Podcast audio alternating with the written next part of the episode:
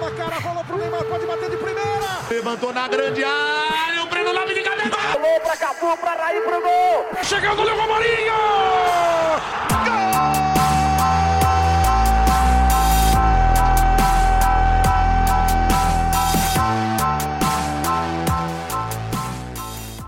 E aí, rapaziada, você está ouvindo o episódio bônus do Retranqueiros aqui, que vem do episódio 9. E hoje voltamos com a presença dele, Lucas China, diretamente de Santo André hoje. Ô, mudou de cidade. É, mano. Santo André, pô. Se apresente de novo, cara. Você tá sumido. Cidade de merda. Boa tarde, boa tarde. É, Boa infelizmente, tarde. a vida de trabalhador acaba com a gente. E aí, é, boa noite, perdoa aí, mano. Boa noite, boa tarde, bom dia. Não sei que hora você tá ouvindo aí, mas é isso aí, mano. Salve, rapaziada. E E tô aqui o com... cara, o China é o cara que acabou de começar no emprego e fala, eu sou trabalhador. Ele posta no Twitter. não é, cara? Vamos lá. Temos aqui também Gabriel Bueno. Oi. Não adianta você dar joia na webcam aqui que o pessoal não tá assistindo, pô. Estão todos ouvindo a gente. Eu achei que você ia pular pro próximo já, o Ah, seu tá. Raul, Raul Balduino Salve. e Roger Vitorino. Eu tô no meio da aula, então é capaz que eu saio daqui de vez em quando. Tudo bem, cara. Mas você participou. É isso. Então vamos lá, cara. Estamos voltando aqui com esse episódio bônus pra comentar as semifinais do Paulista que ocorreram Palmeiras e Corinthians, São Paulo e Mirassol e foi definida uma final, né? Palmeiras e São Paulo definem o Campeonato Paulista. Mas vamos começar pela análise dos jogos aqui. Palmeiras e Corinthians. Raul Balduino. Ah, não fala essas Grande coisas. Raul, eu tô feliz demais hoje, cara. Você não tem noção. Um grande jogo do Timão. Se você tá feliz, eu tô em depressão. Cara, vamos. Vamos começar Eu tô aí, velho. feliz por você estar com depressão. Que isso, cara. Que isso, cara. Sem depressão, pessoal. Busquem tratamento. É isso aí, pô. Tomem forte virão. É... Forte, Viron. Pode falar, Raul. Ai, cara, um jogo complicado demais. Nossa. O... A crise que o Corinthians vinha enfrentando já não era, não era segredo pra ninguém, né? Todo mundo sabia o tamanho do... da dificuldade do Corinthians, que o Corinthians vem enfrentando nesses últimos anos aí. Só que eu senti que esse jogo do contra o Palmeiras, né, principalmente sendo eliminado em casa, depois da eliminação na Sula também, tomando um vareio do Penharol e tomando um baile do Palmeiras também, porque pra mim saiu barato ainda pro Corinthians, podia ter sido uns 4 a 0 fácil. O Palmeiras perdeu bastante chance de gol lá. Só que esse jogo parece que deu um, um, um banho de água fria, sabe? Parece que realmente caiu assim a, a ficha do, do tamanho da, da crise que o Corinthians está. o, o Corinthians não consegue jogar bola, não consegue acertar nada. Contratação não, não tem, né, elenco pífio, muito medíocre. Técnico nem se fala, né? E diretoria não preciso nem comentar. É realmente assustador é o tamanho da, da crise que está implementada dentro do Corinthians. Eu fecho muito no que o Neto falou hoje, cara, que o Corinthians só não quebrou ainda e não acabou porque a, a torcida sustenta o clube, cara. É o maior consumidor, é o que não deixa o clube morrer, tá ligado? O Corinthians caiu num buraco, só que o Corinthians é maior que esse buraco. É por conta da torcida, que não deixou ah, afundar, mano. É, a torcida é muito grande. Tem até um, um depoimento que o, o Dr. Sócrates deu uma vez, né, uma entrevista, que ele fala assim que nas dificuldades, quando o Corinthians não conseguia demonstrar o bom futebol, a torcida, entre aspas, né, ganhava jogos pro Corinthians, porque a torcida apoia muito, né, os 90 minutos. né, no, vou citar o exemplo de 2017, assim, que é um, um ano que o Corinthians não tinha um elenco bom. É, se duvidava muito do, do elenco do Corinthians, mas a torcida, todos os jogos lá apoiando 90 minutos. E a torcida é muito grande, né? A torcida não vai deixar um, um clube desse tamanho cair na. é, se afundar mais ainda na crise do que já está se afundando. Eu queria não generalizar total a torcida do Corinthians, né? Mas hoje também no Donos da Bola foi alvo de muita crítica aquela conversa que os torcedores foram ter com os jogadores na porta do CT.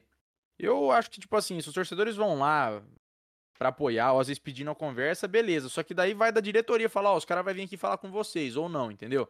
Pô, os caras tá concentrado pra um clássico, mano. Querendo ou não, aquilo lá bateu demais a molecada do Corinthians, velho. Que era o que, Muito. é o que tá sustentando o time hoje. muito desnecessário. É, foi no momento errado, sabe? Hum.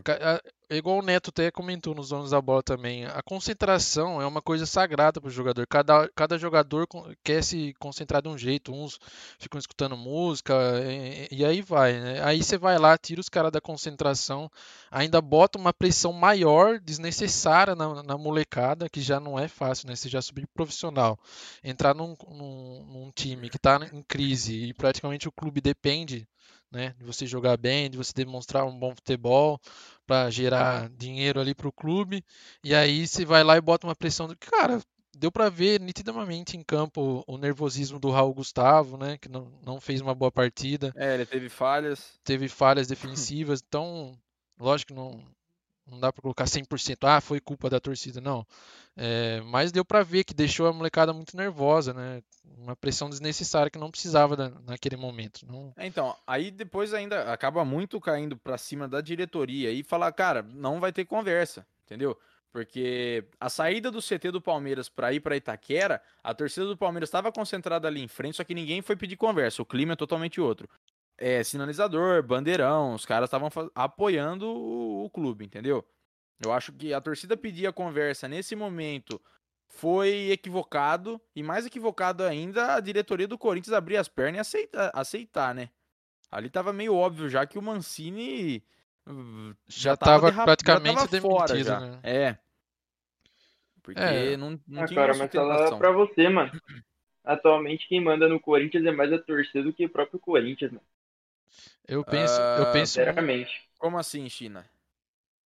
Cara, é a torcida que tá fazendo maior parte do apoio pro time se desenvolver no campo. A torcida tá fazendo vaquinha. A torcida que tá indo pra cima cobrar e tentar levantar os jogadores. E a diretoria tá fazendo o quê, cara? Tá simplesmente tentando se omitir no meio de tudo isso que tá acontecendo. E ainda tá sendo.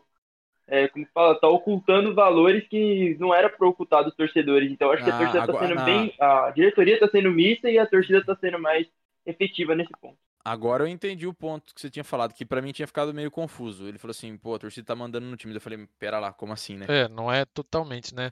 O, a tor- o que falta um pouco, eu acho assim, tem cobranças, mas eu acho que falta chegar mais firme é cobrar a diretoria, né? É, tem aque- aquela pequena cobrança que eu vejo, assim, né? Não é o suficiente ainda. Eles colocam muito a culpa mais no técnico, fala de jogador, critica os ídolos do clube, mas deixa, deixa um pouco a diretoria de lado, né? Que é praticamente a total culpada aí por essa fase do, do Corinthians, essa crise, né? Mas é, eu concordo um pouco com o que o China falou aí. Cara, o, eu vejo assim, o Neto tem muitos comentários dele que são equivocados, mas hoje ele foi s- é, Cirúrgico. cirúrgico no, no discurso dele, cara. Ele foi muito cirúrgico. Ele fez um monólogo de 20 minutos, velho. Mano, foi sensacional, velho. Ele escancarou, pra falar o português claro, a bosta que tá o Corinthians, mano. O buraco que o Corinthians tá. Que ele tava falando o an- o antecessor, porque ele se recusa a falar o nome do Andrés. Falar o nome do Andrés é que nem invocar é, Voldemort, tá ligado? Que, mano, é impressionante. Eu, o Neto, eu vou falar, eu acho. A salvação do Corinthians moral, não tô falando financeira. A salvação moral do Corinthians é o Neto conseguir ser eleito presidente. O que eu acho difícil também. É Porque porque depois que ele, ele, desca- ele descascou pra cima de conselheiro hoje, ele descascou pra cima de diretor, não salvou nem a oposição. Ele, É, tipo, ele que é um dos ele mostrou, conselheiros ele do- mostrou a realidade. É, ele é um dos conselheiros do, do, do clube e dos ídolos, assim, comparando aos que se dão a cara a tapa falar, né, na mídia, dá, dá discurso falando ele é o sobre o time, ele é o único que fala a verdade, né? É, Ronaldo Giovanelli se esconde, é outro que tá na, na- do lado da laia que, que leva o Corinthians para esse rumo, né? É, Marcelinho Carioca, não vejo quase nada dele. Ele critica, critica, mas não também vai sempre no mesmo rumo. Não fala, fala muito, mas acaba não falando nada. E o Neto é o único cara que não, não poupa ninguém, né? E se tiver que falar do Cássio, ele fala. Se tiver que falar do, do William, ele fala. Se tiver que falar do Andrés, ele fala, mesmo não citando o nome, mas ele consegue colocar aí a, a- que a culpa é totalmente, né, dos antecessores do Corinthians. Ah, cara, mas se ele fosse presidente, você não acha que ia estragar a imagem dele? Isso que eu penso. Eu, Eu penso vejo, muito no dinamite do Vasco. eu- isso que eu penso, né? O, o Neto é um, um ídolo na torcida do Corinthians, um ídolo da história. E assim, queria muito ver ele lá dentro para ver se ele teria peito, se ele conseguiria, né, reverter tudo isso aí, né, fazer uma limpa lá dentro, mas eu acho que mancharia muito o nome que ele tem lá dentro também, na história, né? Se caso desse errado. Igual você É, citou então, o só caso do Dinamite. São, são, são dois lados da moeda, né, cara? Pode dar muito certo pro Neto, pode alavancar ele ainda mais como ídolo do Corinthians, por tudo isso, tipo, tudo isso que ele fala. Se ele continuar falando lá dentro como presidente e conseguir alguma coisa, pô, é, é bom pra ele, tá ligado? Como também pode dar errado. Ele chegar lá, os caras enquadrarem ele na parede, ó, não vai funcionar assim, entendeu? E daí ele afinar. Aí, pô, decepção total pra torcida que tava numa esperança, né? É, ele só não pode, se ele realmente quer entrar, ele só não pode entrar sozinho, né? Ele tem que entrar com, com gente que tenha o mesmo culhão que ele, né? Tipo, uma equipe que, que possa ajudar ele, porque se ele entrar sozinho lá, ele tá fudido, cara. Porque a máfia que tem lá dentro, de empresário, de dirigente que tá Não, hoje, encostado hoje ele, lá. escan- ele escancarou, velho. Hoje ele escancarou. Eu achei sensacional ele escancarando os caras hoje, velho. Foi muito bom. é, entrar sozinho é uma, uma enrascada, né? Ele tem que. Falou até do Lula. É, sobrou até pro Lula. Falou assim: Lula, me- você falou que você, você deu o estádio, me chame de mentiroso agora. Vem aqui ao vivo e me chama de mentiroso. Ele não, Sou- não poupa ninguém, né? Ele não Sobrou- poupa ninguém, cara. Sobrou até pro Lula. Então, eu creio que falamos um pouco do lado do Corinthians, vamos comentar um pouco agora do lado do Palmeiras, cara. O Palmeiras que o pessoal tava falando, ah, é Paulistinha, não sei o que, time B, time C jogando. Chegou na semi, entrou com força máxima, classificou, eu- acredito, de forma fácil, pelo que foi o jogo. Luiz Adriano e o Rony, uma dupla muito entrosada lá na frente, que daqui a alguns anos vai ser lembrada como Evair Edmundo, Oséias e Paulo Nunes, eu acho. Eu não Pelo amor de Deus. Ah, mas vai ser, cara, querendo ou não.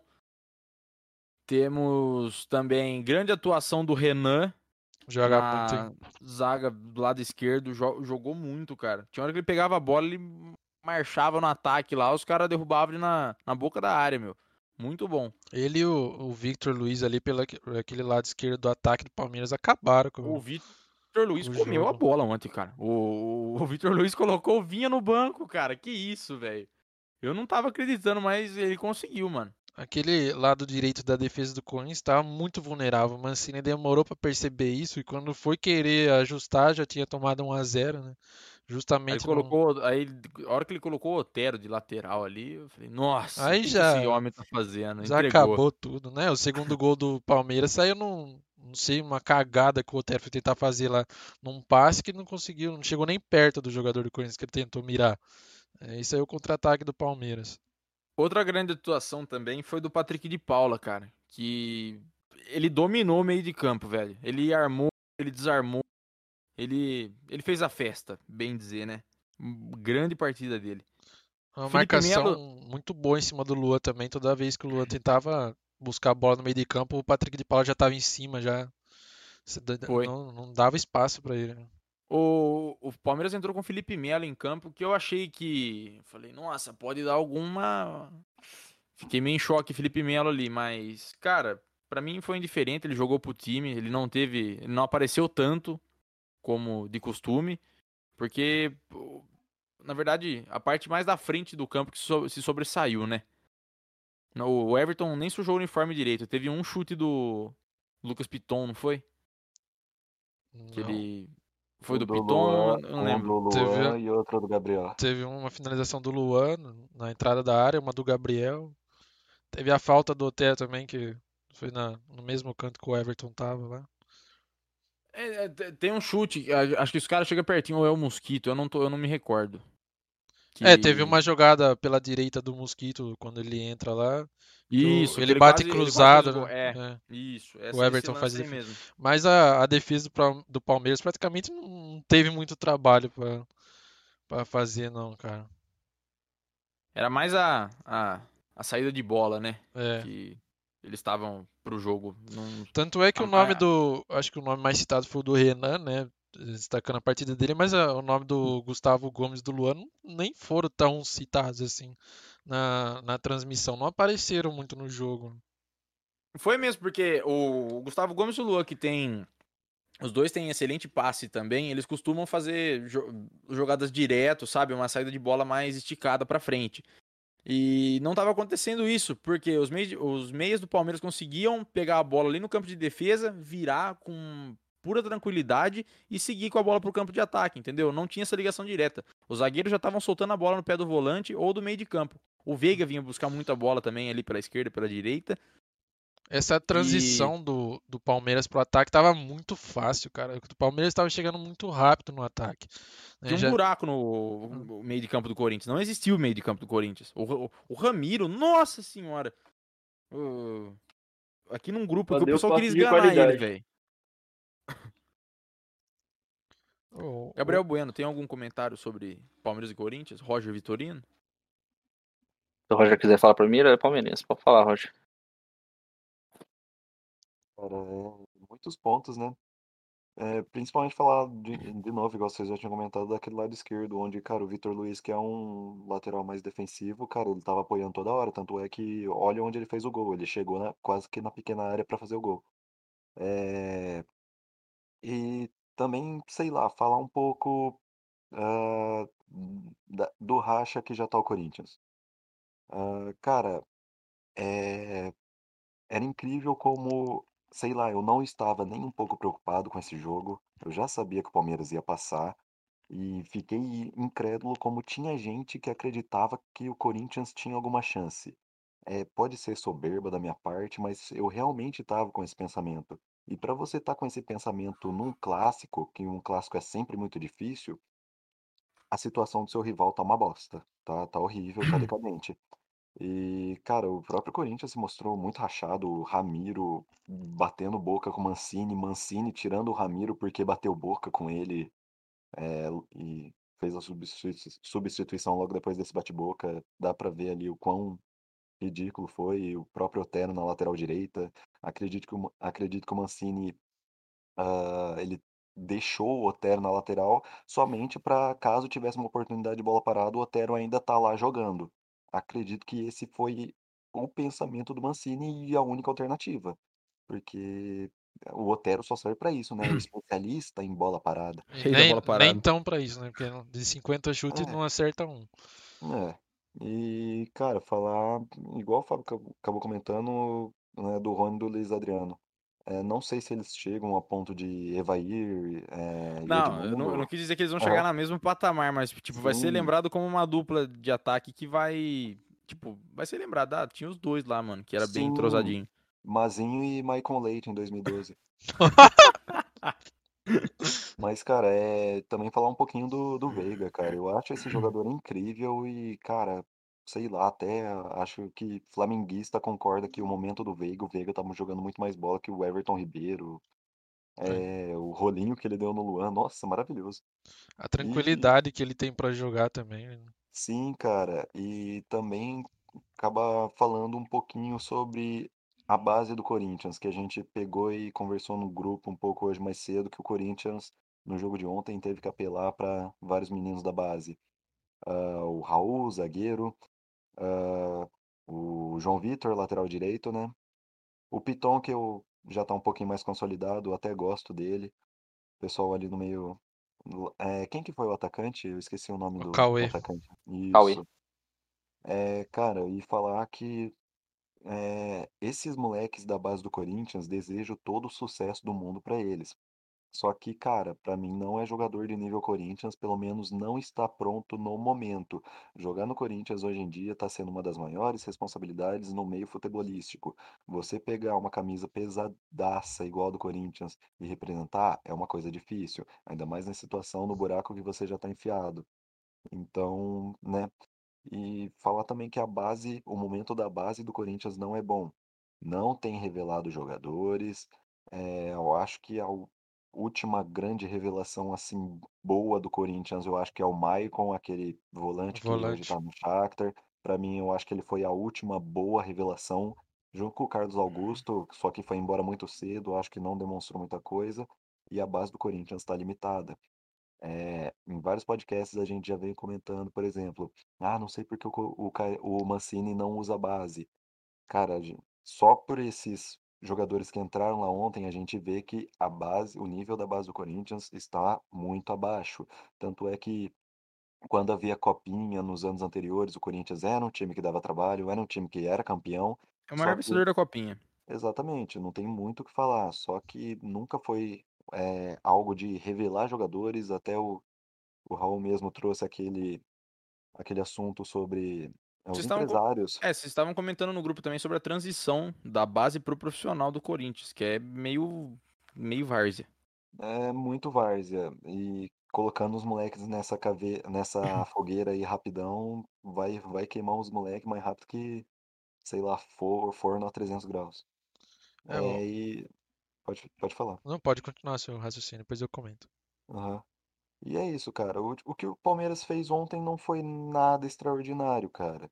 É, a gente jogou no contra-ataque, foi nítido. ah, e a gente, po- a gente não, né? O Palmeiras poderia ter jogado muito bem ditando o ritmo do jogo. Jogou no contra-ataque e ditou o jogo. O É, que na verdade, é incrível. ditou o jogo mesmo. Exatamente, jogando no contra-ataque, o que mostra a limitação do Corinthians. Era cada lançamento, cara, que a própria zaga falava, mano, nem disputa que essa bola vai pra fora. Não sei, perdi a conta de quantas vezes o Corinthians alçou uma bola na área e não tinha ninguém lá pra estar cabeceando, não tinha um centroavante, não tinha um ponta ali pra sobra, não tinha nada. Tan- Tanto é que o único lance de sobra que teve foi um escanteio do Corinthians, que a bola foi rebatida e o Gabriel chutou, foi a finalização com mais perigo do Corinthians. É, o Corinthians está limitado, gente, e, e a situação para esse principalmente para esse Campeonato Brasileiro, é, é preocupante. O Corinthians está, na minha visão, perto de talvez deixar de existir.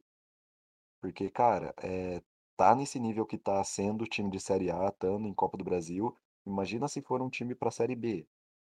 Acredito, se eu não me engano, o Corinthians está devendo mais que o próprio Cruzeiro, certo? E é, é preocupante. E do Palmeiras não tenho muito o que falar, depois a gente entra no tópico da final. Beleza, mais algum comentário?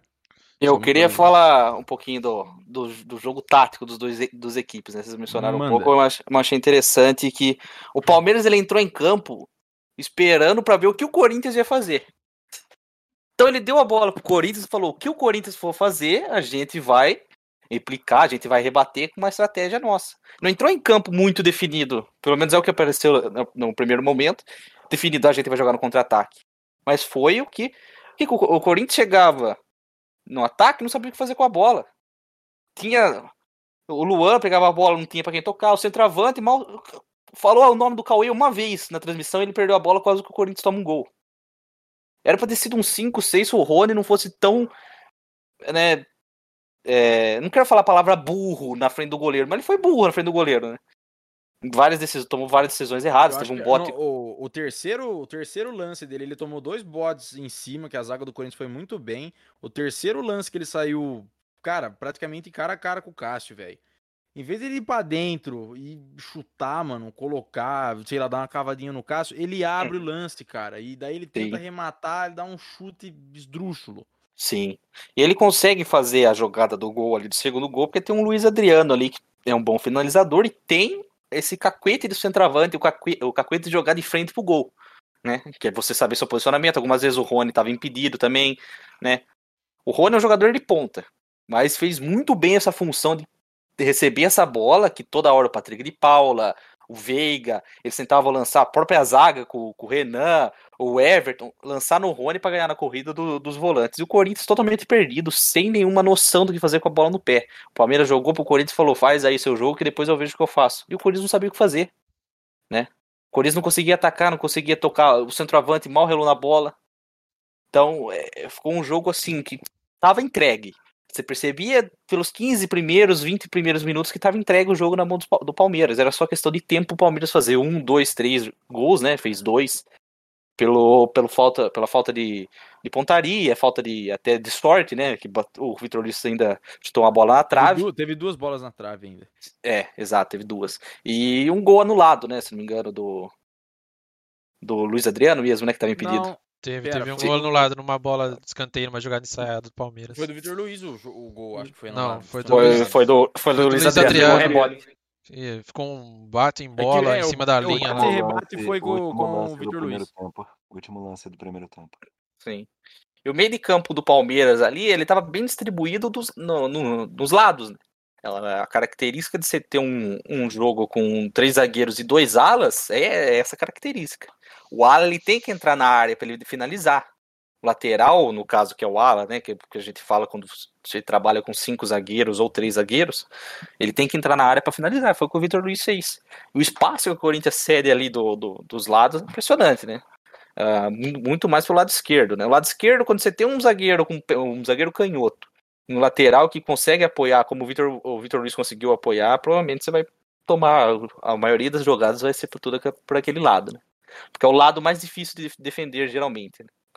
No caso, o Corinthians estava sem o Fagner, o Palmeiras também usou essa estratégia de subir mais o Vitor Luiz, o Abel certeza falou, ó, tá sem o Fagner ali, a marcação tá mais frouxa, vai para cima.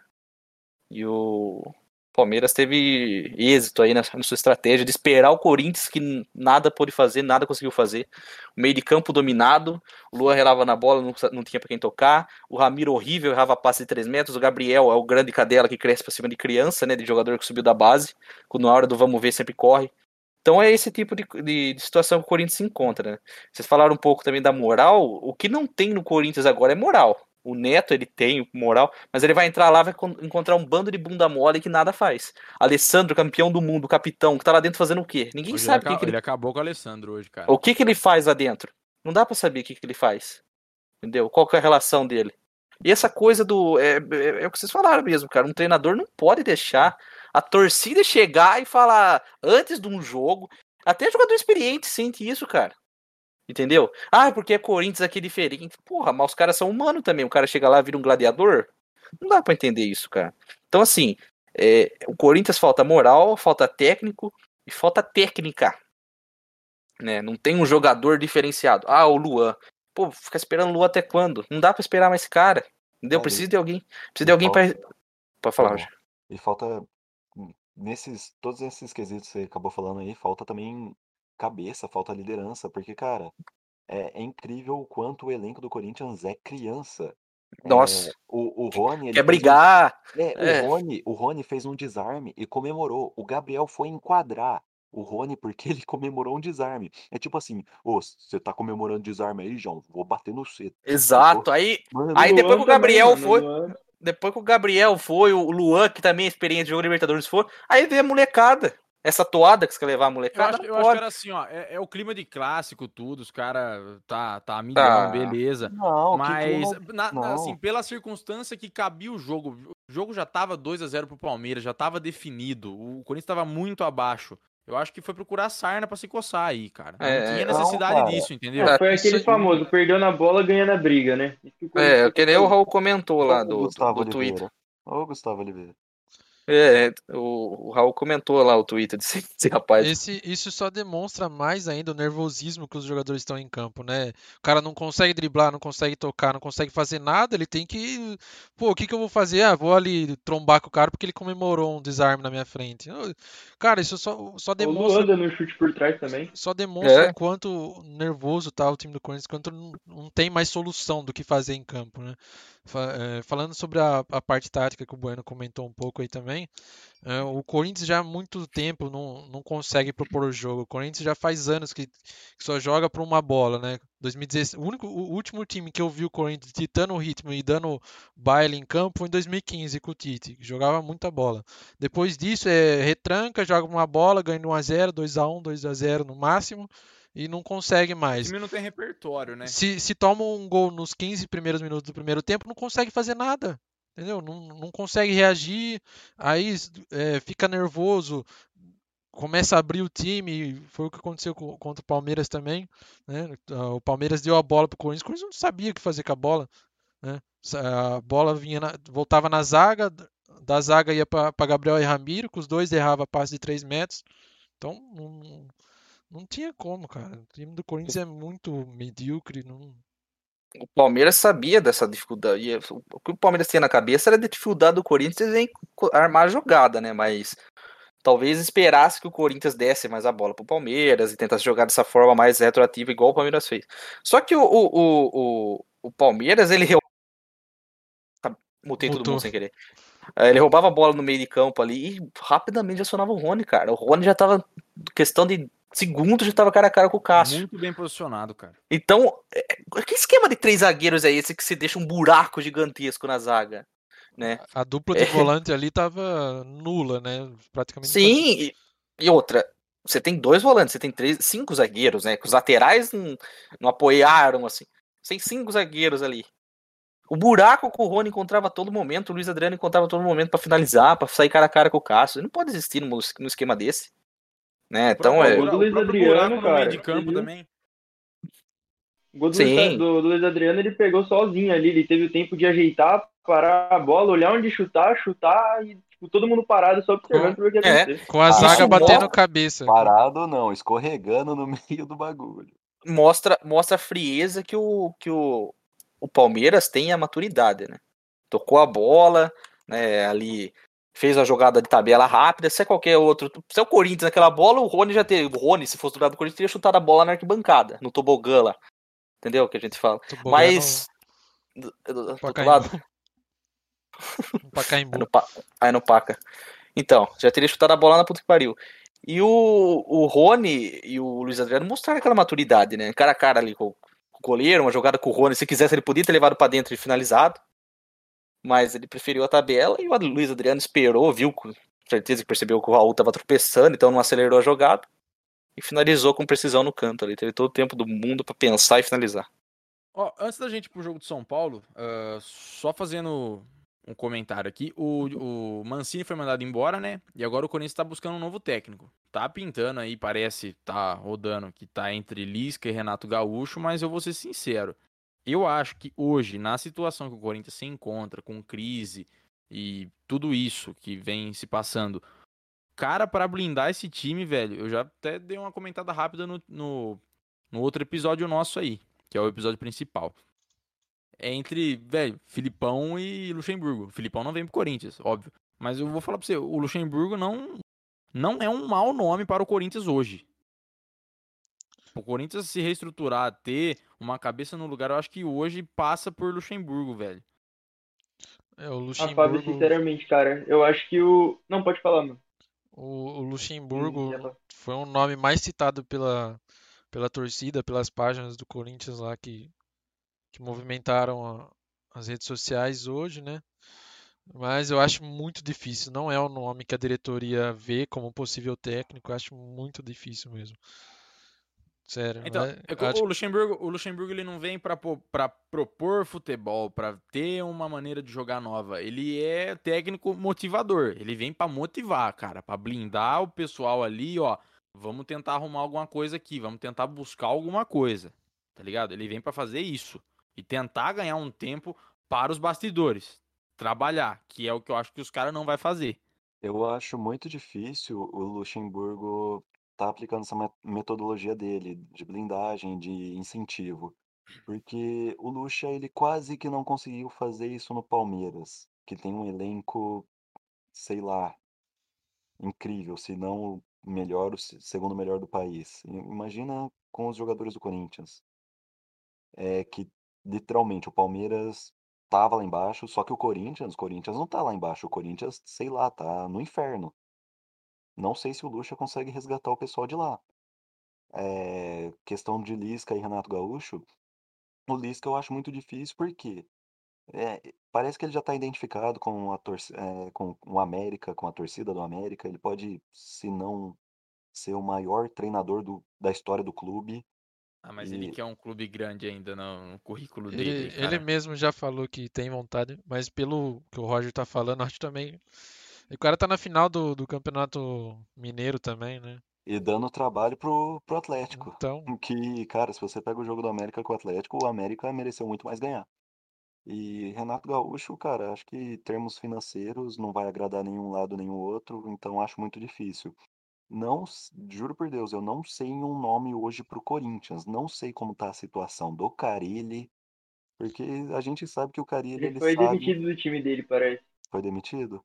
Cara, o É, Carilli pra mim é, é retro- é retroceder mais ainda você trazer o Carilli, velho. aí você É, cai naquela, você cai naquela velha história. A torcida fala, ai, mas vai trazer outro jo- ex-jogador, vai trazer outro jogador que já passou e daí vai lá e pede Carille, entendeu? É um- cai nesse mesmo fator. O Carille pra mim, pô, já era, foi campeão, parabéns, não sei o quê. Segunda passagem não foi boa, mas pra mim já não dá mais.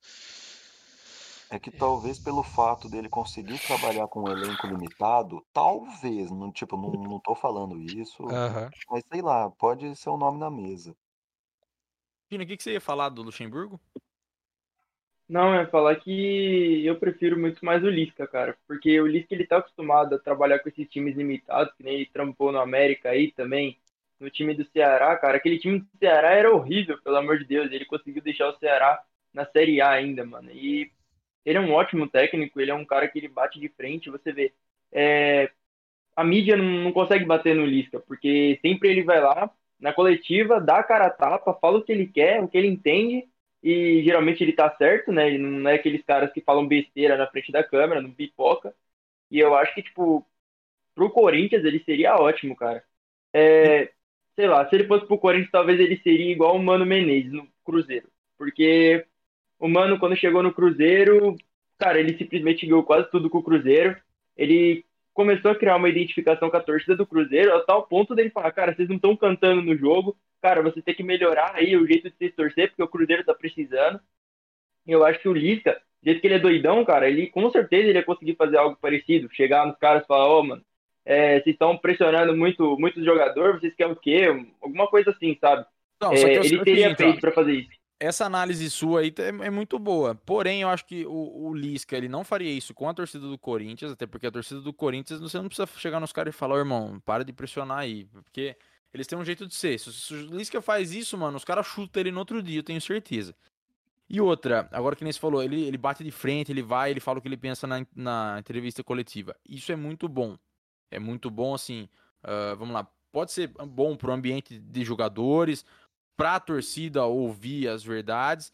Só que pra diretoria não é legal, cara. Porque se ele chega lá, ele mete o louco e ele acaba detonando o diretor, ele acaba detonando o presidente aí, porque ele tá pouco se fudendo, mano. A gente conhece, ele, ele fala mesmo.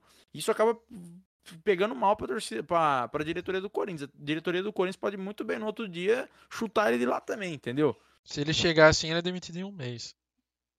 É, então, tem, tem todo uma Assim, forma de se analisar. o, o Lisca, Cara, mas acho que o.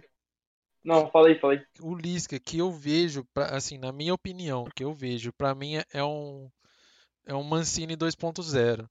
Ah, sabe trabalhar com elenco mi- limitado. O Mancini também sabia, tava fazendo um bom trabalho no Atlético Goianiense, que não, não é um elenco lá aquelas coisas.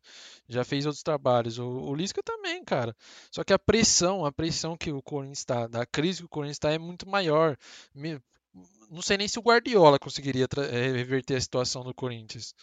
Do jeito Guardiola que tá. fumando um charutão, velho, Né? hoje. Acho que nem ele fumando um charutão na beira do campo ia dar um jeito. Na verdade, Raul, é, o Mancini até que ele não foi tão mal falando nos números, né? Porque ele conseguiu 20 vitórias e 12 derrotas, só, um negocinho. É, o que pesou bastante foi as eliminações e o jeito que o time joga, mas em vitória ele teve mais vitórias do que derrota no, no time. É, tem, tem alguns, alguns pontos positivos aí, né? Que estavam até comentando se caso o Renato Gaúcho viesse, né? O que, que o Mancini fez? Já, já subiu alguns garotos aí que a gente conhece que podem ser titulares do time, né? O, o Renato Gaúcho, caso vier, não, não, não terá esse trabalho de ir lá na base buscar, conhecer o jogador, fazer toda a transição. Então já tem alguns ali que podem jogar.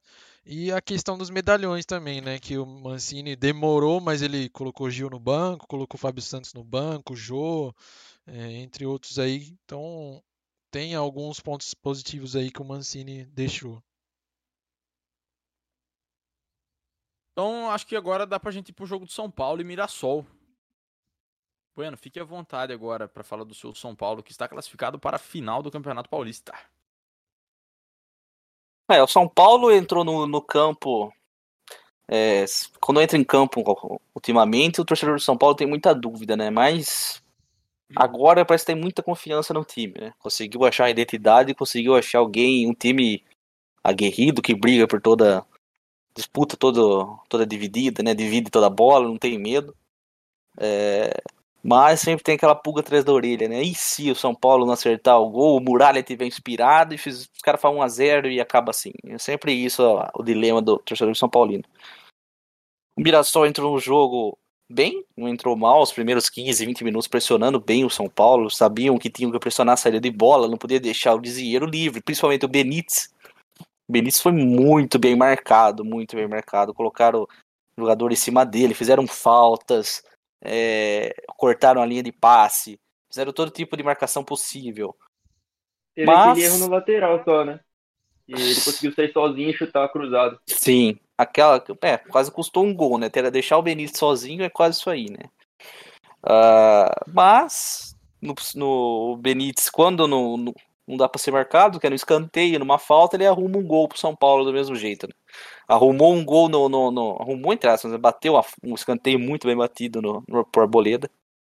Arboleda marcou de ombro ali no finalzinho do primeiro tempo. Aquele, aquele gol ali, quem tá assistindo o jogo já sentiu que era o gol para São Paulo entrar no segundo tempo e golear sem sofrer. Né, o São Paulo entrou no segundo tempo, fez mais três gols, jogando para cima, jogando né, não satisfeito com 1 a 0 não satisfeito com 2 a 0 Tentou, fez o quinto gol, mas foi anulado com mais uma assistência do Benítez. É impressionante o, o- a, mudança que o, um jogador nível Benítez faz no, faz no time. O São Paulo tem um bom elenco. O São Paulo tem um bom time, mas faltava, desde o ano passado, faltava um cara com esse cérebro, com essa visão de jogo, com essa, é, esse entendimento do, do futebol, né? O São Paulo tem dois lados, os dois lados do campo do São Paulo são muito fortes no ataque. O Igor Vinícius está sendo consagrado pelo Benítez. Né? O, Beni, o Igor Vinícius tem que dar metade do salário dele pro Benítez, cara. O Que é o Benítez tá cons- jogando muito, cara. A, con- a consagração ali. E o, o, o Mirassol ele veio com a proposta de marcar muito forte o lado esquerdo. Né? E o São Paulo foi percebendo isso, principalmente durante o primeiro tempo. Até tava ficando meio irritado, falando, pô, só vai tentar o lado esquerdo, tenta o lado direito, saiu dois gols lá. E é isso que todo time do, do que enfrenta o São Paulo tá fazendo. Não sei como vai ser o Palmeiras. Marca muito forte o lado esquerdo e você tá esquecendo o lado direito. Né? Agora, eu acho que é pelo fato de não ter o Daniel Alves lá. Então eles abandonam. E sai, a maioria dos gols do São Paulo saindo de lá ultimamente, né? Em dois jogos marcou oito gols. Se não me engano, teve é, cinco gols que saíram daquele lado. Então, é, o São Paulo entrou muito bem na partida, fez uma bela partida. Eu acho que teve um pouco mais de dificuldade contra a Ferroviária, até pelo. né, é, a Ferroviária ela teve. fez dois gols, mas o São Paulo dominou o jogo. Foi um em bola parada e um erro ali de marcação. Mas esse jogo o São Paulo teve um pouquinho mais de dificuldade no começo, mas depois dominou o jogo, tranquilizou. E eu queria destacar também a importante função do Gabriel Sara. Eu acho que o Luciano recuperando aí, quem perde a vaga é o Pablo e fica Sara e Pablo ali, na, Sara e Luciano na frente, porque ah, se você vê, a importância do Sara é a seguinte, Você cara. acha O que cabe o Benítez, Éder ali também, Bueno, ou não? eu acho que Do voltando uma- do, do Luciano. Agora. Eu acho que no momento, no momento eu creio que não. Acho que o Éder seria um jogador mais para segundo tempo, no momento. Mas, né, pode entrar, fazer seus gols, fazer uma função. É que a função tática do Sara é muito importante. A, a função dele é deixar o Benítez livre para jogar. Ah, Benítez, você não precisa marcar, você não precisa. Eu marco. E mesmo assim o Benítez marca, ele corre. Mas a marcação lá atrás do Sara que faz. aquela O, o Sara cada hora tá de um lado do campo, ele corre muito. E o, o, o Crespo ele percebeu isso. Ele pode usar o, o Sara como um falso 9, como um. Né, e fazer ele correr na frente da área e deixar a zaga do, do adversário confusa. Que é isso que fica, não tem aquela marcação é, forte em cima do- dos jogadores do São Paulo, porque o Sara ele tá se movimentando. Né? Ele entra para finalizar, ele dá assistência, ele toca, ele tabela na frente da área, ele faz a triangulação. E o Mirassol ficou entregue a isso também, né? Muito importante, tem que destacar muito o Sara, que voltou de uma lesão e voltou a correr no campo inteiro. Como se tivesse né, 100% já. China, sua avaliação sobre o São Paulo. também, né, mano? Voltou bem pra caramba. Lisieiro, verdade. Lisieiro tem que ser destacado também. Voltou bem, concluiu o curso dele em medicina lá.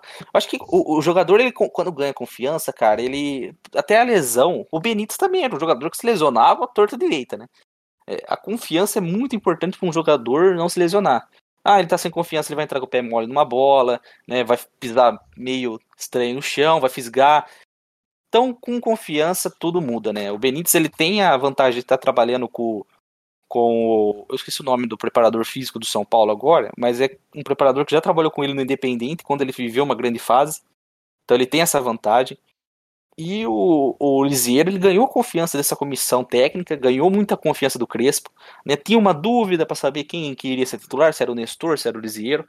Mas eu acho que a escolha do São Paulo pelo Lisieiro, pelo, do Crespo pelo Lisieiro ser uh, o titular, eu acho que é perfeita pelo jeito que o São Paulo joga, né? O Nestor, ele tem um, um jogo muito bom também de toque de bola, movimentação, mas o Desier, ele tem uma visão do campo muito mais apurada, ele consegue achar o Reinaldo na esquerda, o Benítez na direita, o o Pablo quando precisa fazer um pivô no meio, fora que ele marca mais, na minha opinião, que o Nestor. Ele tem essa marcação no meio-campo muito forte também, tá sempre presente, tá dividindo, tá arrebentando, coisa que não fazia desde quando subiu pra base, não era o jogador de vibrar. Agora ele a vibração que eu digo é dividir toda a bola, de dar carrinho, de distribuchar ali, de sujar o calção, sujar o, o, o meião, sujar a camisa sem medo, né? Isso que eu acho, achei interessante também, essa recuperação do Lisieiro. E dá para entender a convocação dele para a seleção olímpica. Pina, sua análise do São Paulo, tem algum comentário? Cara, é... o Crespo chegou para mudar tudo, né? Primeiramente, eu acho que ele abaixou muito a moral do Daniel Alves. Daniel Alves ele tava se achando muito não tava jogando nada pro, pra posição que ele tava no meio de campo. Na lateral todo mundo sabe que ele é um dos melhores do mundo, aí é outra história, mas no meio de campo ele não tava jogando nada, ele tava querendo ser tudo, cara. É... E ele baixando a moral do Daniel Alves, acho que ele começou é, a dar confiança para os outros jogadores. Além disso, você vê os caras é, ralando, é, sujando a camisa.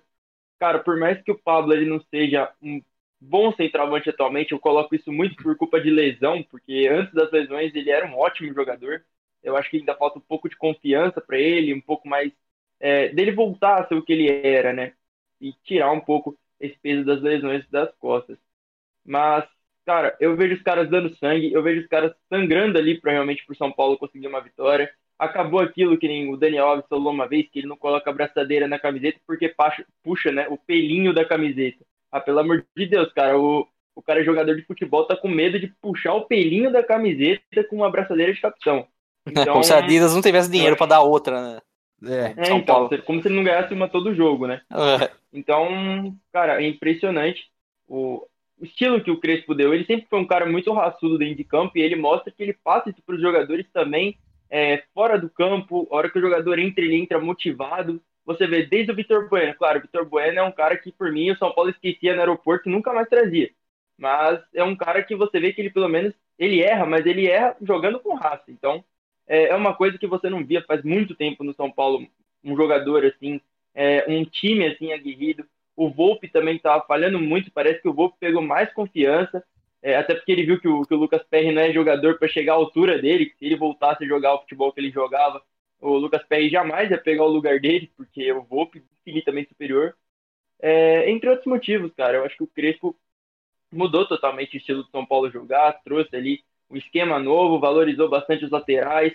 É, tem o Reinaldo que consegue subir mais, consegue dar um apoio. O Reinaldo é bom para chutar a bola, ele não é só aquele cara raizão que ele pega a bola, cruza ou dá bicão para frente. Não, cara, ele é um maluco é, esforçado, sabe chutar a bola com força, sabe onde chutar e é, etc. O São Paulo melhorou muito com, com o Crespo, tem nem como comparar. E isso eu levo muito por conta do Diniz também. Até o próprio Crespo já, já agradeceu o Diniz, porque é, ele apenas pegou uma continuidade do trabalho do Diniz. Esse toque de bola rápido do Diniz é a marca registrada. E o Crespo foi lá, implementou e São Paulo tá voando, né? É, cara. É, a... Pode falar, Pode, ah, a mudança principal do Diniz pro, pro Crespo é a verticalidade, né? Você tem um time muito mais vertical. O São Paulo hoje em dia ele vai para frente. O Diniz era muito aquele toquinho de lado, ele não sabia como fazer o time ser mais ofensivo. O São Paulo antes era muito paciente, né? Que deixava o torcedor maluco, ficar tocando a bola na zaga e tal. Hoje você vê que a primeira, a primeira tentativa do zagueiro, lógico, seria o cara tá marcado e não vai tocar. É tentar jogar essa bola pro segundo volante. Aí que entra o Lisieiro.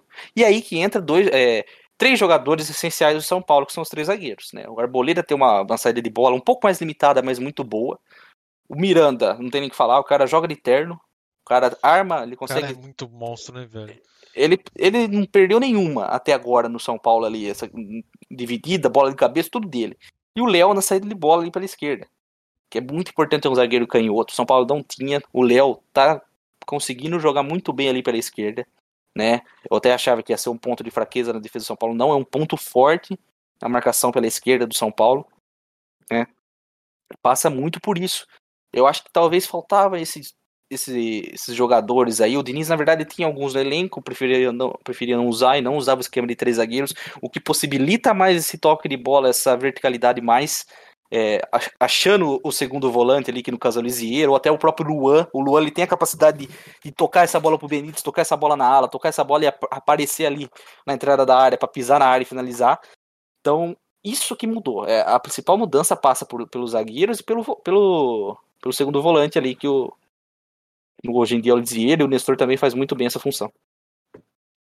É, parece que. E o Luan também que é importante. O planejamento do Júlio Casares aí é aquilo que eu já comentei outras vezes.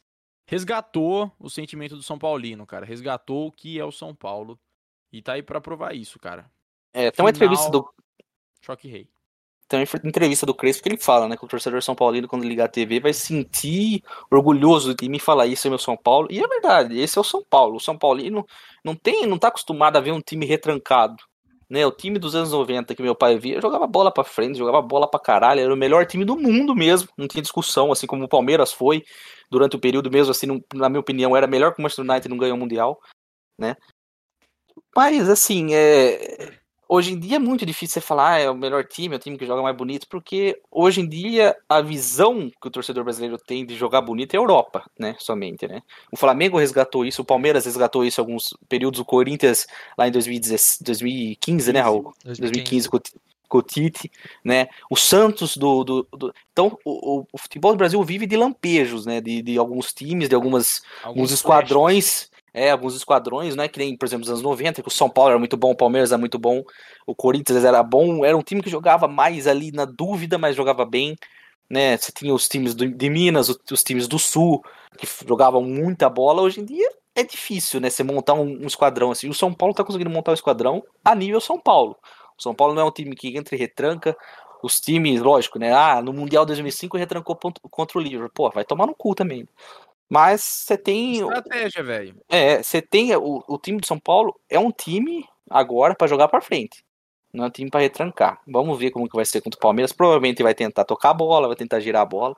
Isso aí a gente vai entrar já na, nessa discussão aí. Então vamos lá. Começando a discussão... deixa eu completar uma coisa.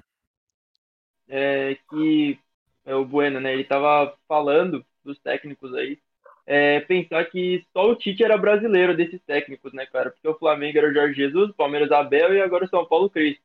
E só, só o Tite que estava no Corinthians brasileiro, assim que a gente pode destacar que deu um, um lampejo maior. Talvez, talvez ali o Renato Gaúcho também, mas, cara, nem perto. É, eu, eu acho que o, o, último, é, o último grande técnico, eu ia falar agora, o último grande técnico, tirando o Tite, assim, de clubes, acho que foi o Murici, né? Que também jogava com três zagueiros lá no São Paulo, no tricampeonato brasileiro, chegou na final da Libertadores, perdeu. Mas o último grande técnico e vem da escola Tele Santana. Não tem o que falar. O, mestre dele foi o Tele Santana. Então acho que é por isso que ele jogava um futebol tão, tão Eu bonito creio assim que. Ó, o Cuca, se ele não tivesse. Ele não fosse tão, vamos dizer assim, irregular, ele também poderia se enquadrar nessa faixa aí. Só que ele tem muito daquela, tipo, uma atuação boa no Atlético, aí, tipo, sai, aí pega outro time. Aí decai muito mal, outro time. Vai, é, vai mal. Aí, tipo, chegou no Palmeiras 2016, bem pra caramba. Voltou, mal. Pegou. Onde que ele foi depois? Putz, não, não me recordo. Chegou aí pro São Paulo em 2019, mas não então, lembro os times antes. foi pro Santos, teve... né? É, daí ele teve, problema, ele teve problema de saúde, parou. Voltou pro Santos, foi bem, trabalho muito bom do Santos do ano passado. Foi pro Atlético agora. Tá. Tá desnivelado, cara. Não tá bem, mas também não tá ruim, sabe? Então ele é muito inconstante. E daí, é. se ele fosse mais constante, eu acho que caberia o Cuca nessa prateleira aí. É, eu não vejo o Cuca com um futebol tão vistoso e pra frente assim, porque o cara, quando ele manda cruzar na área, até lateral, é na área, é tudo na área, é o famoso Cuca Ball, né? É, lógico, foi um técnico vitorioso, mas não é um técnico que jogava tão assim, de uma forma vistosa. Pelo menos no, quando estava no São Paulo, tinha jogador para isso e para tal e não conseguiu. Entendi. É. É, no Palmeiras também não lembro dele ter se destacado tanto. Acho que fazia mais um futebol mais simples, coisa Era mais feijão com arroz. a- As jogadas que encantavam, né? É, É jogada um ensaiada. do Cuca. Sim. É, o, o- aquele Palmeiras fazia mais um feijão com arroz, foi campeão, é de estratégia, igual você falou. é, mas é. Eu acho que o DNA de Palmeiras, São Paulo, é jogar pra frente mesmo, do jeito que fazem hoje em dia. Ah, mas jogou contra o Corinthians de tal forma. Não, ali esperou o Corinthians. Se o Corinthians não fosse jogar, o Palmeiras ia jogar pra frente. O Palmeiras, na verdade, ele, ele jogou pra frente. Ele ditou o ritmo do jogo, cara. Sim, ele deixou o Corinthians jogar É, porque o Corinthians os- é perdido. Os meios pegavam a bola, seguravam, rodavam, voltavam no zagueiro, o zagueiro rodava, voltava, entendeu? O Palmeiras ditou o ritmo do jogo, cara. Vamos entrar na discussão então agora aqui. A final tá cravada, choque rei, Palmeiras e São Paulo, primeiro jogo no Allianz, quinta-feira, 10 horas da noite, jogo da volta no Morumbi às 4 da tarde, cara. E, mano, eu quero ver o que, que vai sair daí, porque na minha visão, são eu arrisco falar os dois melhores times do Brasil. Eu coloco. Tem, tem o Flamengo aí ainda, mas eu vou colocar Palmeiras e São Paulo como os dois melhores times do Brasil, que jogam os melhores. desempenham o melhor futebol no momento. São dois times de defesas muito sólidas. São duas defesas excepcionais. É, o Flamengo não entra por isso aí, né? É, defesa. que a, de- a defesa do Flamengo é bem, é bem capenga. E, cara, eu velho, não consigo arriscar, mano. Se for pra dar um palpite, eu não sei, não consigo dar palpite, porque tá muito aberta essa final. É muita qualidade. Entendeu? O Palmeiras tem uma maneira de atacar que é diferente do, do São Paulo. O São Paulo tem muito Benítez. Aí você fala assim: ah, se o Palmeiras conseguir encaixar uma marcação no Benítez ali, anulou o Benítez, pode ter anulado o São Paulo. Só que daí tu sobra Patrick de Paula e Rafael Veiga. O Rafael Veiga ele, ele não é tão armador, ele é mais um atacante, ele tem mais presença de área. São Paulo também ele tem a defesa bem armada, consegue anular ele. Então, às vezes, pode ser um jogo que vai se definir em uma bola. Eu queria saber de vocês agora. Qual- quais são proje- possíveis projeções? Cara, acho que a única certeza pra esse, pra esse jogo é que. Não sei o Palmeiras, se o Palmeiras vai querer terminar realmente a fase de grupos é, da Libertadores simples. O Palmeiras joga terça-feira também, né? Na Joga, Libertadores. É, o São Então, Paulo vai com que reserva as também. duas equipes, é, as duas equipes vão tentar poupar ali na Libertadores, porque as duas já estão classificadas. Eu acho que vai chegar no clássico os dois com uma força máxima ali para para se confrontar, principalmente porque as duas querem começar com um, título, né, a temporada, principalmente o São Paulo que faz anos que não ganha desde 2005.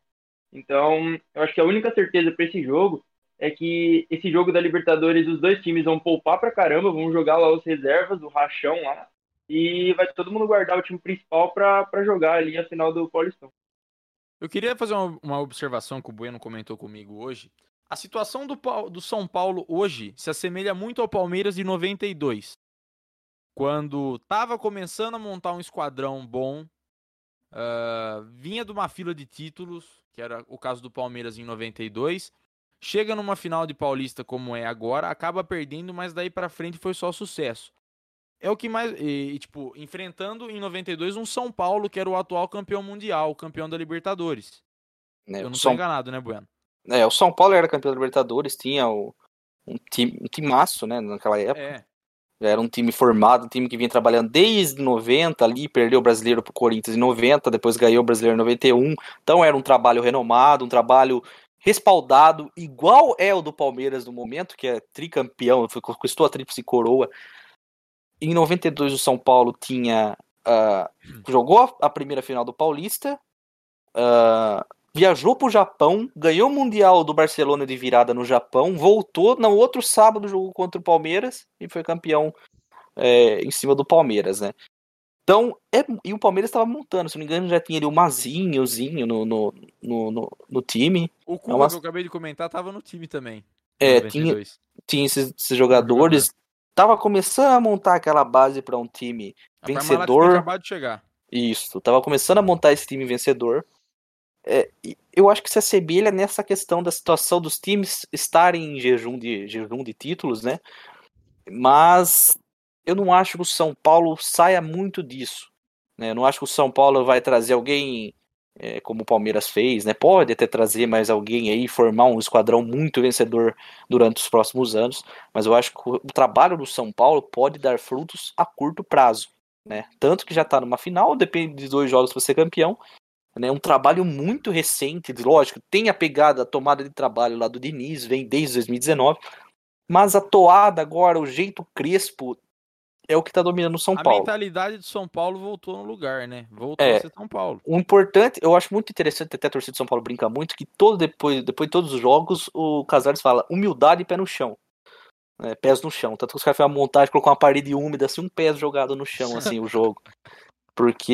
E ele fala, isso é verdade, o São Paulo tem que ter humildade. O que matou o São Paulo Futebol Clube, muita gente fala que foi a zica, do, ai, não terminou o primeiro jogo porque os caras não quis jogar porque sabia que ia tomar um vareio.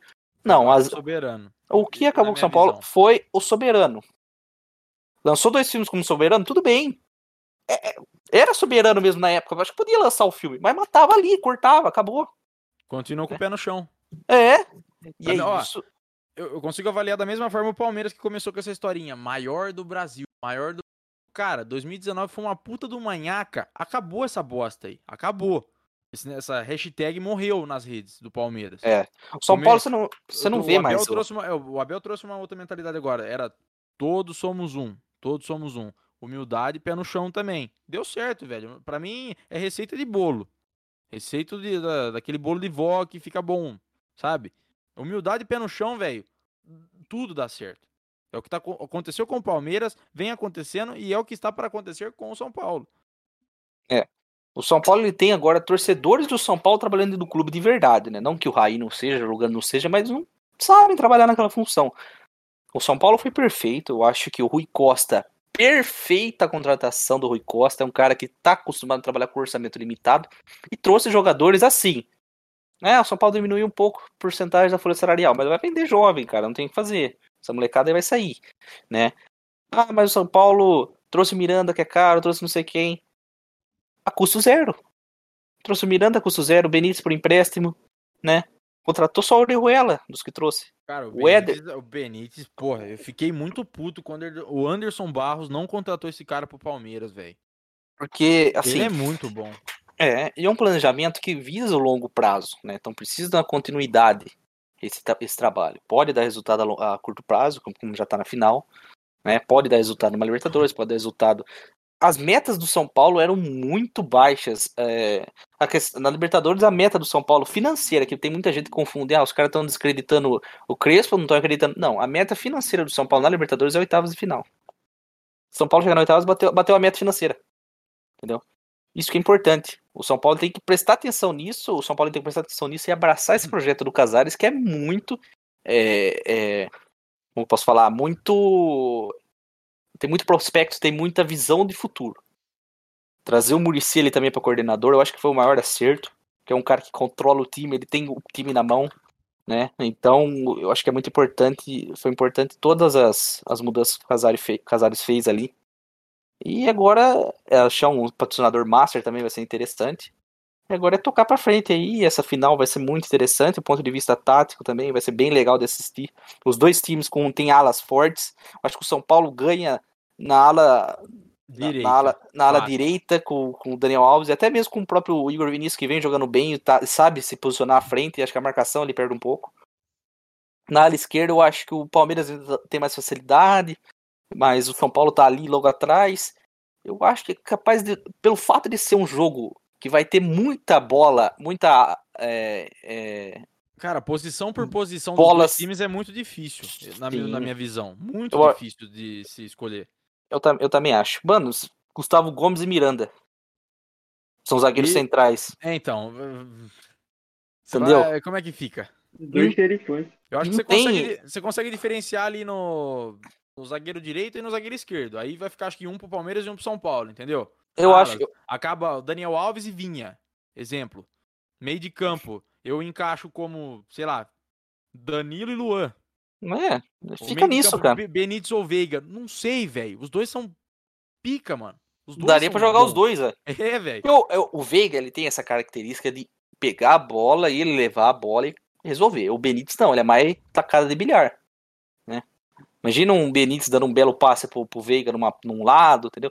Então, é, são jogadores que são importantes pro time, mas em estilos diferentes. O Benítez, ele joga pro outro time de São Paulo resolver, E o Veiga resolve pro Palmeiras. Consegue resolver pro Palmeiras. Lógico, ele arma, ele dá assistência, ele faz gol, né? Assim como o Benítez. Mas eu acho que o estilo é diferente. Por isso que o São Paulo tem muito atrás de um centroavante ou usar o que tem, né? Melhorar o que tem. Pro Benítez ali. Tem um, o São Paulo tava atrás do Gilberto, se não me engano, acho que tá no Bahia. Né? O Crespo pediu ele, parece, não, não sei.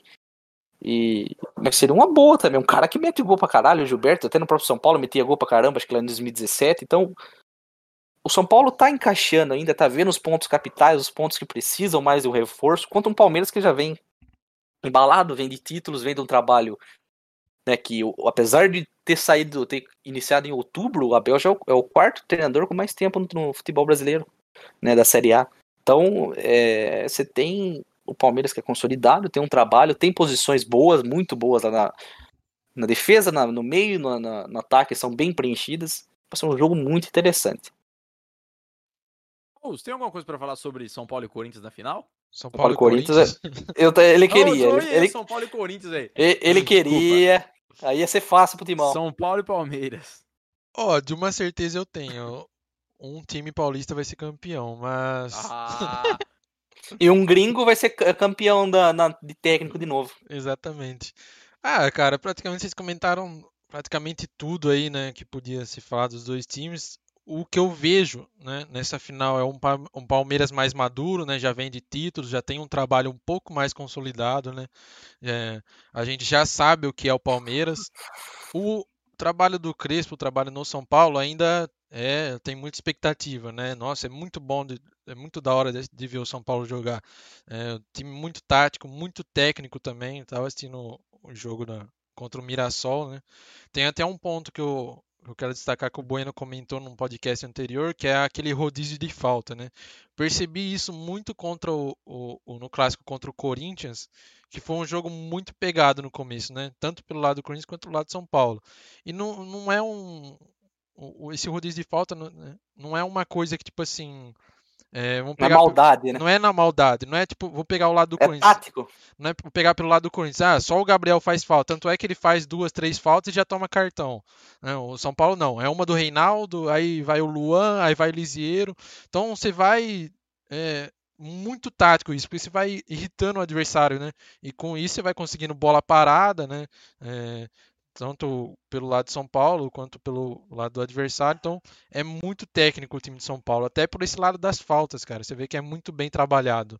Eu, o Benítez, cara, ele é muito bom, né? O Mirassol começou com uma marcação muito forte em cima dele, né? Ele não, quase não tinha espaço para jogar. Pegava na bola, tinha 3, 4 em cima. Aí a hora que você acha que o Benítez não vai conseguir fazer mais nada, ele mete a bola na cabeça do, do Arboleda. Então é um, um, maestro, um jogador de sinuca ali do, do meio-campo de São Paulo. As tacadas é. que ele dá, ele coloca toda hora o, os companheiros na cara do gol. O, e falando um pouco pelo lado do Palmeiras, né? Falar de novo do, do zagueiro Renan, 18 anos só e joga um bolão, cara. Muito bom jogador. Né? Que achado. Que achado do Palmeiras, velho. É, falar um pouco também da experiência do, do Luiz Adriano, que nesse jogo contra o Corinthians ele Jogou, fez o eu simples. ele muito jogo passado, mas nesse jogo do Corinthians ele foi fenomenal para mim, velho. É, ele não, até não, você pode até falar melhor que eu, ele não tava vindo muito bem, né? Tava Não, não mesmo. Não tava marcando gol, tava, tava sem fazer gol. Atuações assombrosas. E foi até uma coisa que eu acho que eu comentei num podcast anterior, né? Dessa saída da área do, do Luiz Adriano acaba confundindo a marcação do, da zaga adversária, né? Então ele fez isso muito contra o Corinthians, saía para tentar tirar o, o, o, zagueiro ali da marcação, fazendo com que o Rony se infiltrasse toda hora. E os lançamentos do Palmeiras muito precisos, né? Toda hora tinha o Rony na cara do gol, toda hora tinha o Luiz Adriano na cara do gol. Toda hora tinha alguém do Palmeiras chegando na cara do gol. Então essa saída dele para tentar tirar o zagueiro, para confundir a marcação ali também dos volantes, então é, é muito interessante isso aí, cara. Vai ser uma final a final mais técnica, assim, a mais da hora de assistir. Dos não, últimos tempos. Não é, que qualquer, qualquer outro clássico que desse seria ruim de assistir, não. Mas vamos por assim, se o Corinthians tivesse classificado, ia ser um jogo mais retrancado, um jogo mais pegado. O, não, o, o São Paulo e Palmeiras vai ser um jogo mais técnico, mais tático. Igual o Bueno falou, vai ser um futebol mais vistoso de assistir. Vai ser, vai ser da hora de assistir essa final. É, o, o Palmeiras ele sabe que ele não pode esperar o São Paulo, né? O São Paulo sabe o que fazer com a bola, ele tem bem definido aonde encontrar espaço. Contra qualquer time, eu acho, do Brasil, o, o São Paulo consegue encontrar espaço. Então por isso que o Palmeiras vai também tentar o domínio da bola. Por isso que acho que vai ser bem brigado, o jogo vai ser interessante. Né? O Palmeiras vai tentar dominar mais a bola. Pode ter, ter uma, uma, uma tática defensiva e dá certo, lógico, né? Pode retrancar ali, o São Paulo não achar espaço de alguma forma ali, ou errar gol lá na cara do gol e tomar um gol no contra-ataque. Pode acontecer, mas eu acho que o Palmeiras vem para cima, vem para jogar futebol, não vai esperar o São Paulo não, vai tentar impor o jogo dele desde o começo, é, principalmente o... jogando em casa. Os dois times sabem o que fazer com a bola, né?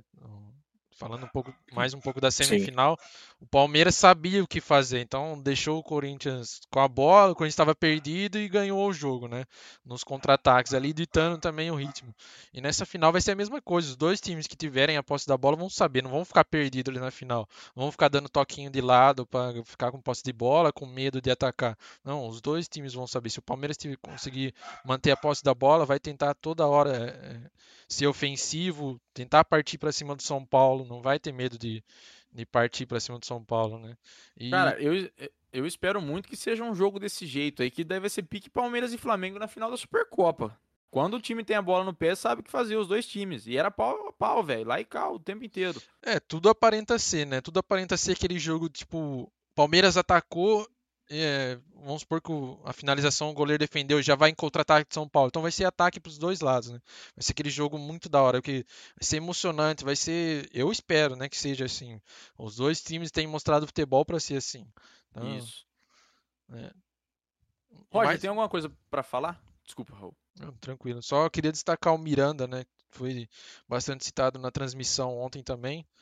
Teve um lance que, que ele estava apertado ali perto da, da linha de fundo no, no escanteio, tinha acho que dois, três do Mirassol em cima dele.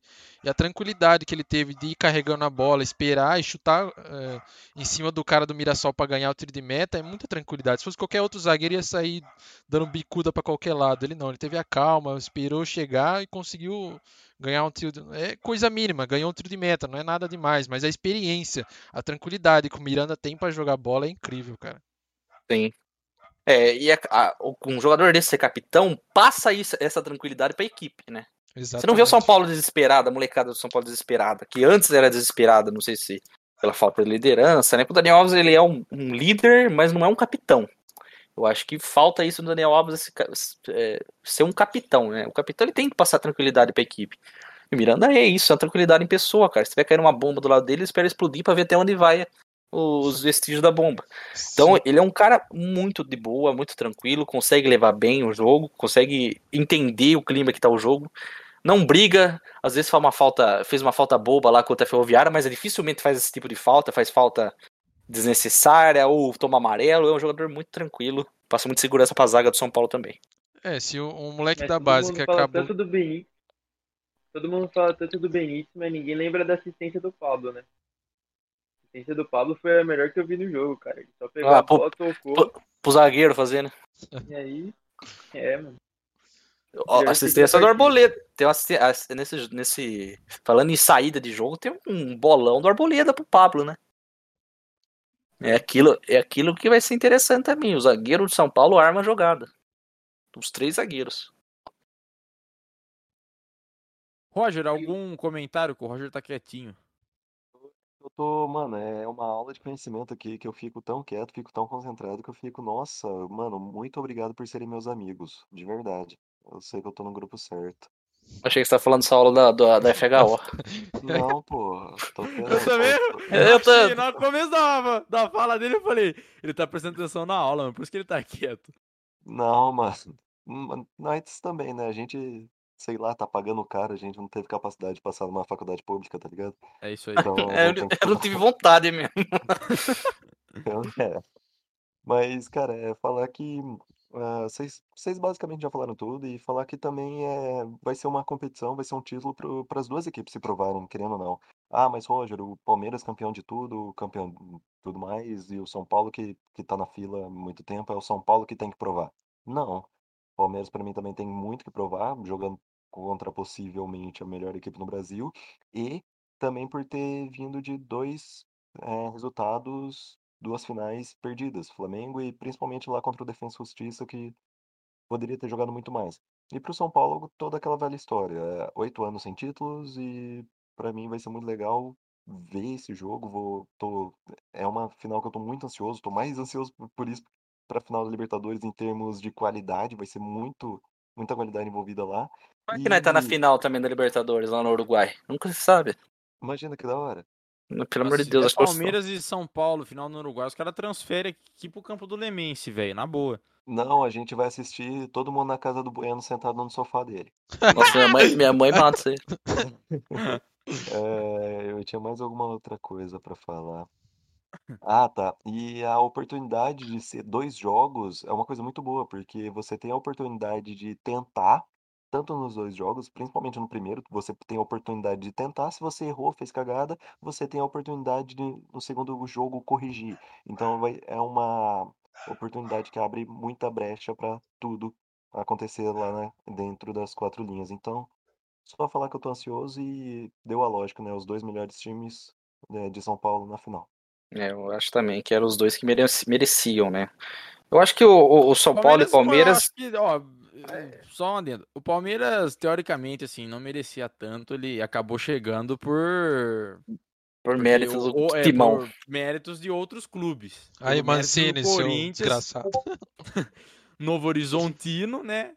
Que tinha todo mundo a bola no pé pra poder eliminar o Palmeiras e deixaram o Palmeiras chegar.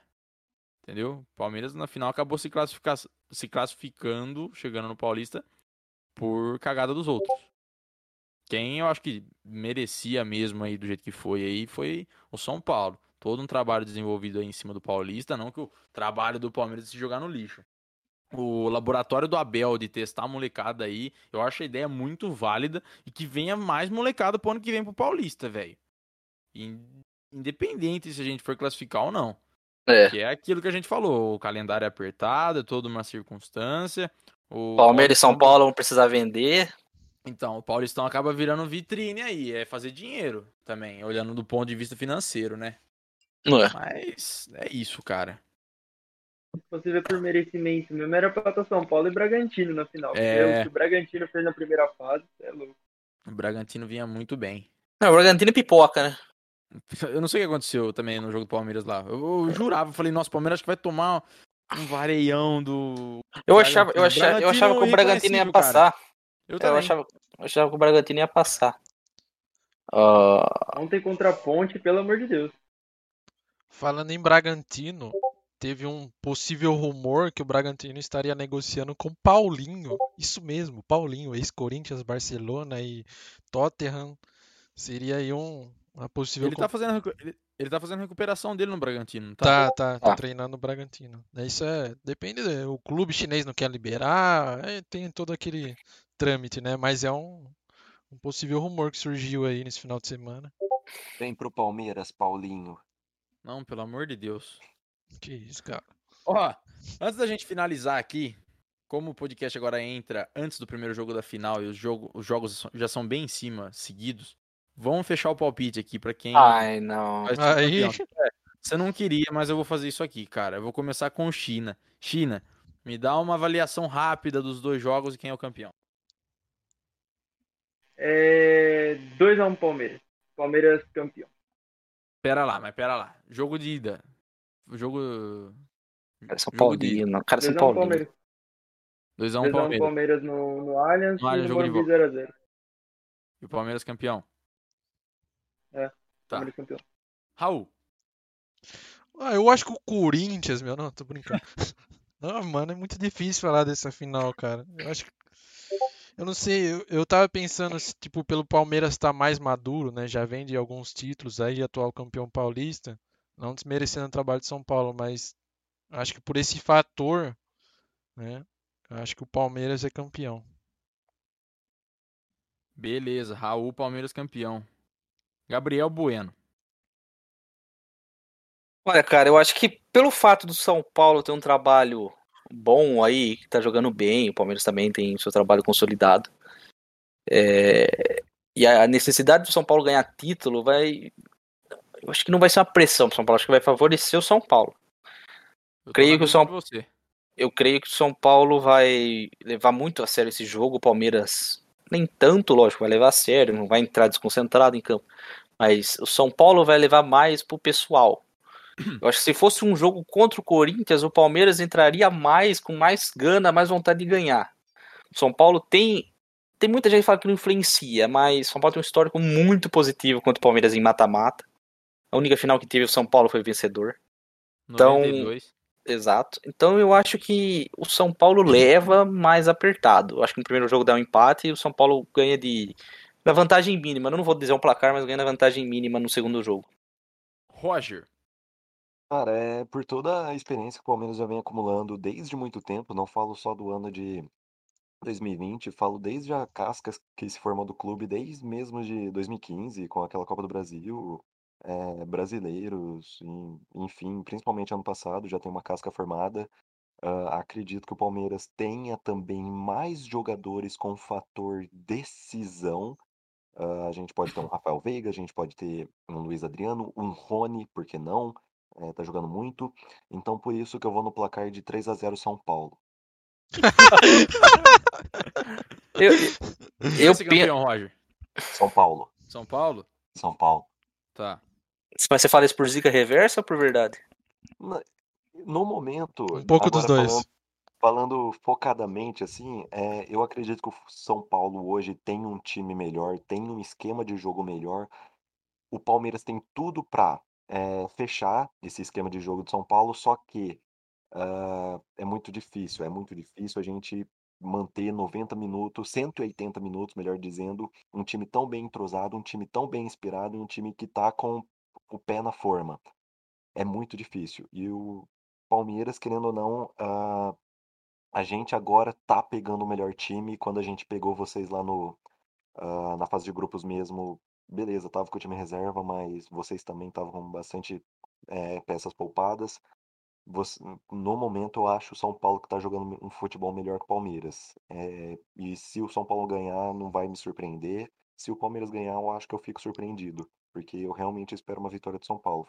Agora, falando honestamente, sem clubista, sem zica reversa, nem nada. Eu, eu acho, eu acho que pelo fato, pelo histórico do Palmeiras, ele é favorito nessa final, porque vai jogar com o time titular. O time titular tá acostumado com decisão. Esse é o time do São Paulo campeão. não. Esse time do São Paulo não. Não, o Palmeiras vai vir com vontade de defender o título, né? Mas eu acho que o São Paulo vai entrar naquela coisa de, pô, gente tá com um trabalho aí que a gente vai consolidar um trabalho se a gente for campeão.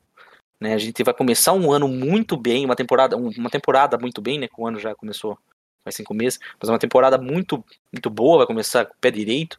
Então acho que essa pressão, essa vontade de ganhar do São Paulo vai fazer diferença. Mas o favorito, eu, eu colocaria igual, acho que foi o Tirone que colocou, 55% o Palmeiras, 45% o São Paulo. Uma é clássico e outra são dois times muito bons que você não sabe, não prevê o que, que eles vão fazer no jogo. Cara, eu acho que o você principal. não tem essa vai- previsão. O que vai diferenciar aí no São Paulo é aquilo, meu, faz 10 anos que a gente não ganha um título. É o que vai pesar, velho. Na, na, na hora H, pra mim é o que vai pesar, que vai diferenciar esse jogo. Eu vou dar minha opinião aqui. Eu acho que no primeiro jogo, eu falei, se o Palmeiras acabar saindo vencendo o primeiro jogo por um placar mínimo, tipo 1 a 0 e for pro Morumbi com a vantagem de 1 a 0 ah, o São Paulo vem com tudo pra poder ganhar o título e daí acaba batendo o campeão. O Palmeiras tem todo esse fator casca, vem, é o atual campeão, vai brigar pra defender o título, mas eu acho que no primeiro jogo acaba dando um empate ou o Palmeiras vence por, uma por um placar mínimo também de 1 a 0. O jogo da volta também acho que não vai ser muito diferente, pode acabar empatado ou um placar mínimo para o São Paulo, fator casa.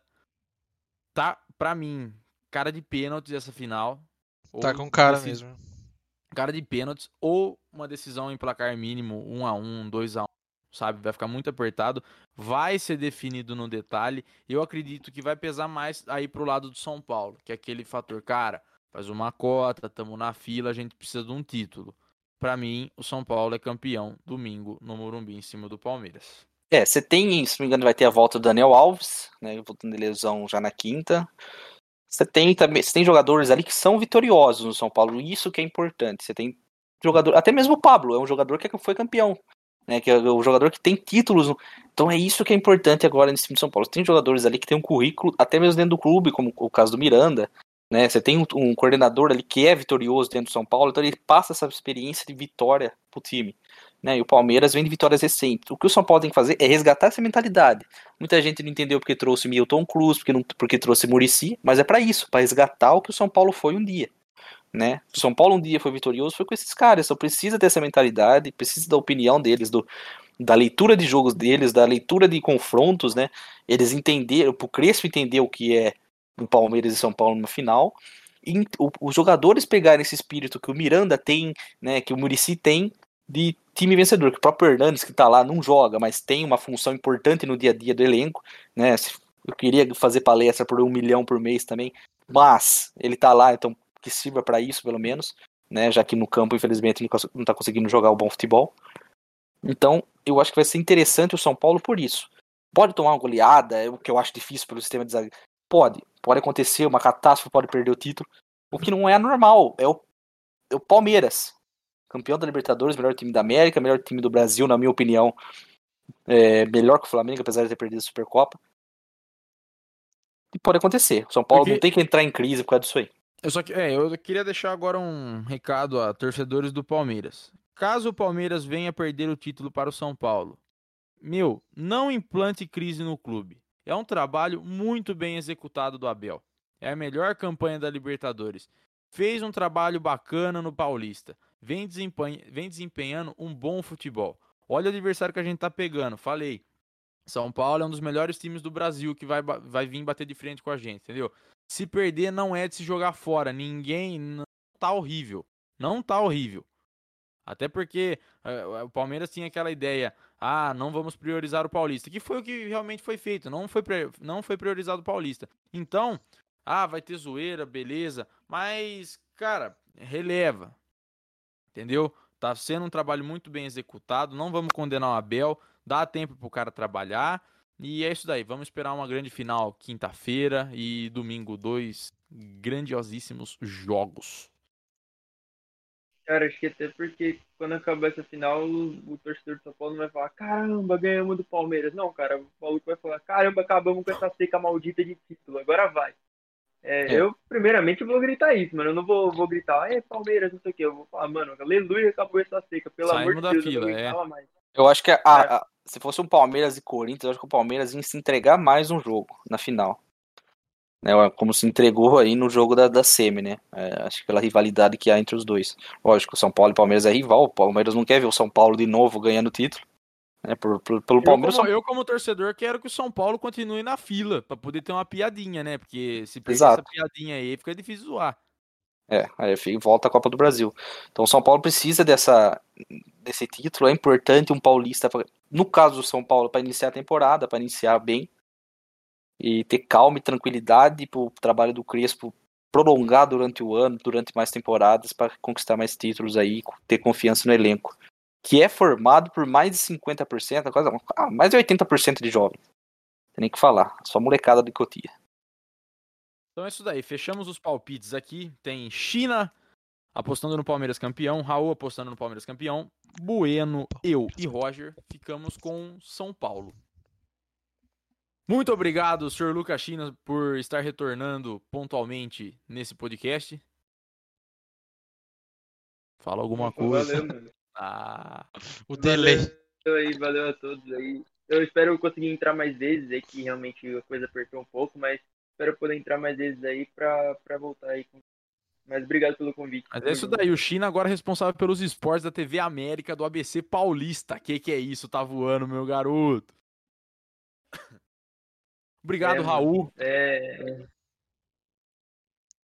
Pera, o China quer falar alguma coisa? Não tô entendendo o que tá acontecendo. não, aí. também não. é, vai Esse- mandar, tá suave. Ah, Esse, esse delay é- me mata. Você fala, e aí, China? Cinco segundos depois. Ô, galera! Tô brincando. Bom, mais uma vez, uma honra participar aí desse podcast, que é um- uma chuva de conhecimentos. Muito, muito bom participar com vocês. Valeu. Gabriel Bueno, muito obrigado. Não, de nada, cara. Tamo junto. Eu que agradeço a oportunidade. E é sempre bom estar aqui falando um pouco sobre futebol. Obrigado. Meus pesos pro MC Kevin e Bruno Covas. Obrigado, Roger Vitorino. Eu, eu que agradeço o espaço aqui, tanto de estar aprendendo um pouquinho com vocês, tanto para estar mostrando opinião e falar para vocês, molecada, não não deixa de assistir a aula para fazer podcast, não não segue esse exemplo. Fica na aula. É isso daí, rapaziada. Muito obrigado por ouvirem o episódio bônus do Retranqueiros de número 9. E a pandemia tá bombando, de novo, aquele meu finalzinho de praxe lá. Usem máscara, passem muito álcool em gel, fiquem em casa. E é isso daí. Manda bilhete pastilha da rua, divulga com todo mundo. E tamo junto, valeu, muito obrigado. Tenham todos um, uma ótima semana e fim de semana e acompanhe a final. Valeu!